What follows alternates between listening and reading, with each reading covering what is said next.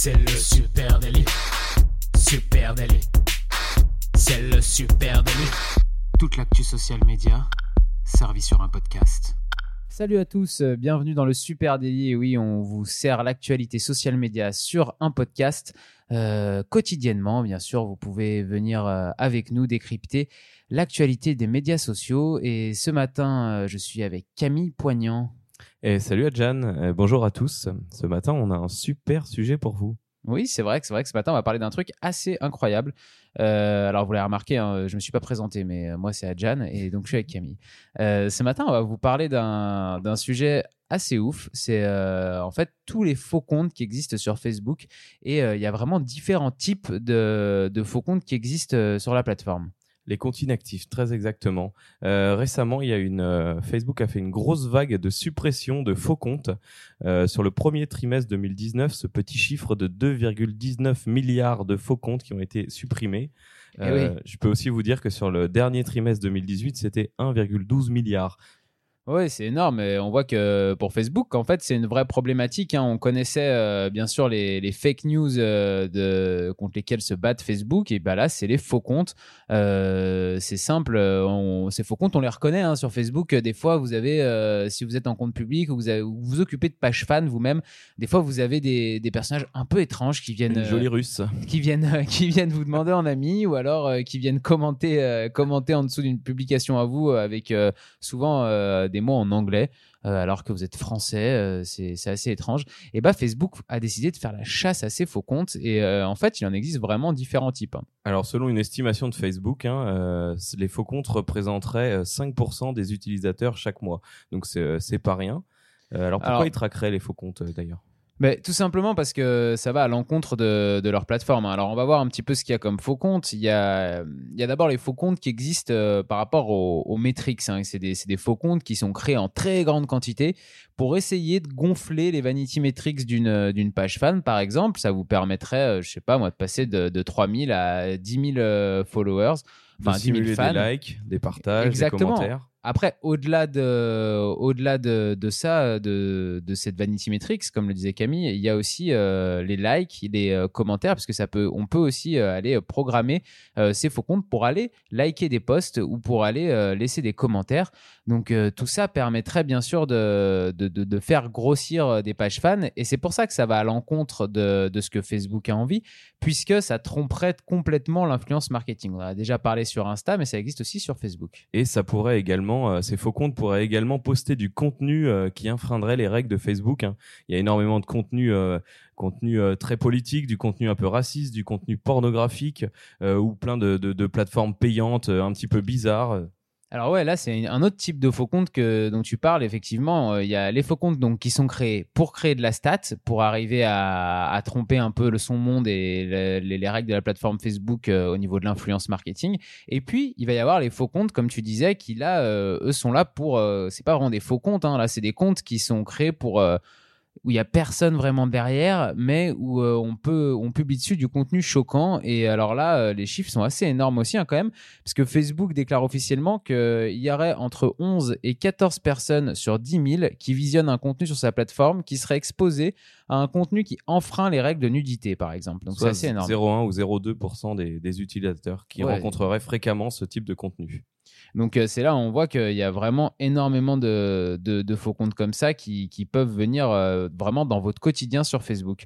Euh, mais on a vu bien sûr que donc Facebook tente hein, d'empêcher un peu euh, ces faux comptes. Euh, ils, les, ils essayent même, alors là euh, c'est ce que c'est ce qu'a déclaré Facebook en tout cas, c'est qu'ils essayeraient même de les supprimer avant même qu'ils soient créés ces comptes-là. C'est-à-dire qu'ils essayent de repérer euh, quand il y a des créations d'énormément de comptes en même temps et qui seraient donc des faux comptes qui sont pas des comptes individuels, ils essayent di- directement là d'aller empêcher ces comptes de se créer. Dès qu'ils voient un petit pic, euh, pic de création dans un pays ou euh, à un moment bien précis, euh, ils viennent euh, les, les bloquer ou au moins les supprimer directement. Euh, et euh, on, on parlait là de contenu abusif qui enfreigne les règles. On sait aussi que Facebook euh, travaille beaucoup déjà à la traque des commentaires haineux, de tous, bah, de tous même ces contenus abusifs. hein. Et ça fait peur, ça. hein. Et, et ça fait peur. Euh, donc déjà, euh, ils essayent à la source de supprimer les comptes, comme tu le dis, avant même qu'ils soient créés. Mais aussi, il y a une, une, une longue traîne sur tous ces commentaires, ces commentaires haineux, négatifs qui, qui sortent. Alors, euh, Alors j'ai un petit chiffre. hein, Ouais, vas-y. Il y a 4 millions de commentaires haineux qui ont été aussi supprimés par Facebook euh, sur euh, le premier trimestre euh, 2019. C'est énorme quand même. Ils chôment pas, hein, et dans Non. toutes les langues. Ouais. Donc ça fait un gros boulot. Euh, Il y a un autre type de faux compte qui va sûrement un petit peu vous plaire aussi, que Facebook essaye de- d'encadrer. Alors c'est un petit peu plus décalé. hein. Là, là, on va parler de, de comptes qui sont pas vraiment des faux comptes, mais qui deviennent des comptes inactifs. Facebook The Walking Dead. Ouais, c'est alors les comptes de tout simplement les comptes de personnes qui sont décédées. Et oui, parce que il y a quand même de plus en plus de ça, ça va arriver de plus en plus. Hein, forcément, Euh, on s'est tous inscrits un petit peu jeunes sur Facebook, mais certains deviennent un peu plus vieux. Puis bon, il y a les malheurs de la vie qui arrivent. Mais voilà, on se retrouve avec euh, Facebook se retrouve avec des comptes avec euh, la personne qui est décédée et plus de plus forcément quelqu'un en bout pour contrôler le compte. Alors on savait hein, que la population de Facebook était vieillissante, mais selon une étude de Big Data and Society, on vous mettra le lien, d'ici 50 ans, il y aura plus de morts que de vivants sur la plateforme. La même étude annonce aussi que si plus personne ne s'inscrivait sur Facebook, euh, bah, à partir d'aujourd'hui, le réseau compterait 1,4 milliard de morts en 2100. Ouais, alors euh, c'est encore plus impressionnant. si jamais tout le monde, si jamais on continuait sur ce rythme hein, d'inscription qu'il y a euh, aujourd'hui sur Facebook, ça pourrait atteindre 4,9 milliards en, en 2100, ce qui serait quand même énorme. Euh, juste un petit chiffre comme ça, chaque jour, c'est 8000 personnes, 8000 abonnés qui décèdent sur Facebook. Donc c'est pas, euh, c'est pas ah ouais, ce, ce sujet. ah ouais, non, c'est, c'est vraiment énorme. Et alors là, il y a une vraie question. euh, d'abord, pour moi, il y a une vraie question qui est éthique. hein. Euh, est-ce que déjà une entreprise euh, peut euh, garder les, in- enfin peut utiliser les informations comme ça d'une personne morte C'est déjà une première question qui est, qui est- qui forcément doit être réglée à un moment donné. Euh, ouais, euh, bah, Facebook a bien annoncé. hein, ils ont dit euh, nous soutenons que cette approche exclusivement commerciale de la conservation des données comporte des risques éthiques et politiques importants qui exigent une réflexion urgente. Donc, euh, ils veulent pas non plus faire les choses n'importe comment. Mm. Euh, mais ouais, c'est une question épineuse. hein. Et euh, je reviens juste sur, euh, sur l'étude. Te, as consulté aussi cette étude de Big Data Ouais, ouais. Society pour, euh, pour voir à quel point ils ont été quand même très loin dans le détail. hein, on vous mettra le lien.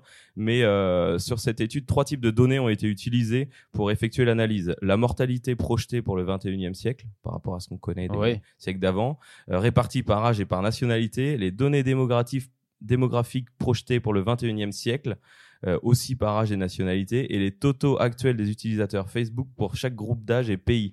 Donc ça a été fait par des étudiants euh, de Oxford, donc c'est pas de la rigolade. Non, c'est une vraie étude hein, ultra sérieuse, très précise, hein, qui, arrive à ces chiffres qui sont vraiment impressionnants. hein, vous imaginez euh, si euh, du coup d'ici 2070 ou 2100 il y ait plus de personnes décédées sur Facebook que de personnes vivantes, ça pose des vraies questions. Et euh, donc là, tu, tu as abordé la question éthique. C'est vrai que Moi j'ai plein de on- questions là-dessus. on arrive, on arrive sur un sur un terme, euh, voilà, qu'on va de plus en plus ent- entendre, je, entendre, je pense, pardon, le la mort numérique. Euh, comment faire son deuil à l'heure où les réseaux sociaux euh, ont de plus en plus d'astuces pour faire grandir leur communauté et faire interagir leurs membres? Et comment traiter ces données personnelles une fois que les personnes sont disparues? Alors effectivement, il y a la question de déjà euh, la question très personnelle du deuil euh, et de comment comment ça se passe maintenant à l'heure justement où, les personnes qui partent ont, encore un compte euh, qui, est, qui est inactif mais qui est encore là. Et après effectivement, il y a la question purement éthique de se dire déjà est-ce que comme je disais tout à l'heure une entreprise à but commercial peut continuer d'utiliser les informations d'une personne morte? Euh, et puis moi j'ai plein d'autres questions. Est-ce que ces comptes, euh, est-ce que ces comptes doivent vraiment rester ouverts? Est-ce qu'on doit pas juste les supprimer? Est-ce que euh, tout le monde peut continuer à aller commenter les anciennes publications, à aller euh, sur ses comptes, euh, à demander en ami des gens morts? Enfin, c'est assez bizarre. Alors j'ai lu un article d'RTL euh, qui était très marrant, un très euh, sociopolitique, géopolitique, et euh, ça répond un petit peu à tes questions sans y répondre. Aucun autre endroit dans l'histoire n'a archivé autant de comportements humains et d'éléments de nos cultures. Donc eux, ils seraient plutôt pour en faire un dictionnaire. Bah non, mais il y a aussi une vraie question là-dessus. C'est euh, il y a énormément de là, il commence à y avoir de plus en plus de jeunes chercheurs, historiens, archivistes, archéologues ou euh, même ethniciens, sociologues qui, aimeraient pouvoir avoir accès justement à toutes ces informations qui sont stockées par Facebook sur des personnes mortes, parce que en, les analysant, on pourrait étudier, comprendre des choses, sur la manière dont les hommes euh, ont vécu à notre époque, euh, dans la manière dont ils échangeaient, en fonction de là où ils vivaient, de là où ils venaient, de leur catégorie socio-professionnelle. Enfin, il y a plein de choses à travailler là-dessus. hein. Tu veux dire qu'il y aura plus besoin d'un petit marteau, d'un pinceau et, euh, et d'une tente pour découvrir les secrets du 21e siècle? Ah, il y, y a ça, mais après, il y a aussi tout le travail de sociologue sur la manière dont on construit notre société. Et là, il y a beaucoup d'informations qui sont intéressantes. Mais est-ce que, est-ce que la question là-dessus, elle devrait pas aussi aller euh, tout simplement euh, à la famille, aux enfants? Euh, Moi, je me suis dit, en fait, les accès à un compte Facebook, ils devraient être légués au même titre qu'un héritage, quoi. Alors justement, Adjan, est-ce que ça t'intéresse En tout cas, vous, je sais que ça vous intéresse de savoir comment on gère la mort sur les réseaux sociaux aujourd'hui? Et ben moi, ça m'intéresse grave. Alors, euh, j'ai pris euh, bois. Euh, Facebook et, et donc Facebook hein, actuellement est au cœur du débat, annonce prend la parole sur ce sujet et a annoncé un certain nombre de choses et donc je suis allé creuser. Figure-toi que sur Facebook on peut nommer alors tout d'abord un légataire. Donc, Ah, euh, donc la question d'héritage, voilà. On donc voilà, euh, Julie, ma chérie, est officiellement légataire de mon compte Facebook depuis euh, ce midi. Euh, donc, je vous ai mis le lien pour savoir euh, en quoi consiste le rôle de légataire et comment ça fonctionne. Je vous donne juste trois grands points. Euh, vous arrivez sur la page Facebook qui vous dit choisissez quelqu'un pour s'occuper de votre compte après votre décès. Cette personne pourra gérer qui peut voir ou publier une publication vous rendant hommage, supprimer les publications d'hommage ou modifier qui peut voir les publications d'hommage dans lesquelles votre nom est mentionné. Ouais, donc effectivement, c'est, ça fonctionne comme, euh, comme un héritage. C'est, euh, c'est vraiment, on, on décide que quelqu'un peut gérer notre compte euh, Facebook. Mais alors, est-ce que cette personne a les accès complets à ton compte Facebook ou est-ce qu'il gère juste euh, les identifications? Alors, cette personne, en fait, elle est juste euh, identifiée comme légataire, un petit peu comme quand tu vas chez le notaire pour aller toucher un héritage après. On a son nom, elle ne peut pas gérer ton compte. Le jour où tu décèdes, euh, en fait, elle va envoyer à Facebook. Donc, il y a un formulaire de commémoration. hein. si vous êtes en plein dans ce problème, je vous le mets. Euh, vous dites la date de décès, le nom de la personne et votre email, donc qui est rattaché à votre compte Facebook. Donc, Facebook vous reconnaît. Et à partir de là, à partir de là, au moment où, où vous nommez un légataire, ça lui envoie un email. Alors, j'ai j'ai- noté un, un morceau de l'email. Mon choix s'est porté sur toi, car tu me connais bien et je te fais confiance. Dis-moi si tu veux qu'on en parle. voilà, donc la personne reçoit ça et Euh, accepte. Et euh, est-ce que cette personne a le pouvoir aussi de supprimer le compte? Alors, en fait, la personne euh, fait le choix. Euh, au moment où tu es décédé, malheureusement, elle envoie ton certificat de décès, ta Ah. date de décès, ton nom, et elle choisit si elle veut que ça se transforme en page commémorative ou euh, simplement supprimer le compte. D'accord. Euh, la page commémorative, en fait, euh, c'est une page, voilà, elle reste là, il y a une partie de tes contenus qui est conservée, et elle va juste pouvoir euh, supprimer des hommages ou ajouter des hommages réguliers, mais ça ne saura pas toutes les fonctionnalités, on pourra plus parler avec toi, par exemple, voilà, c'est Ouais. limité.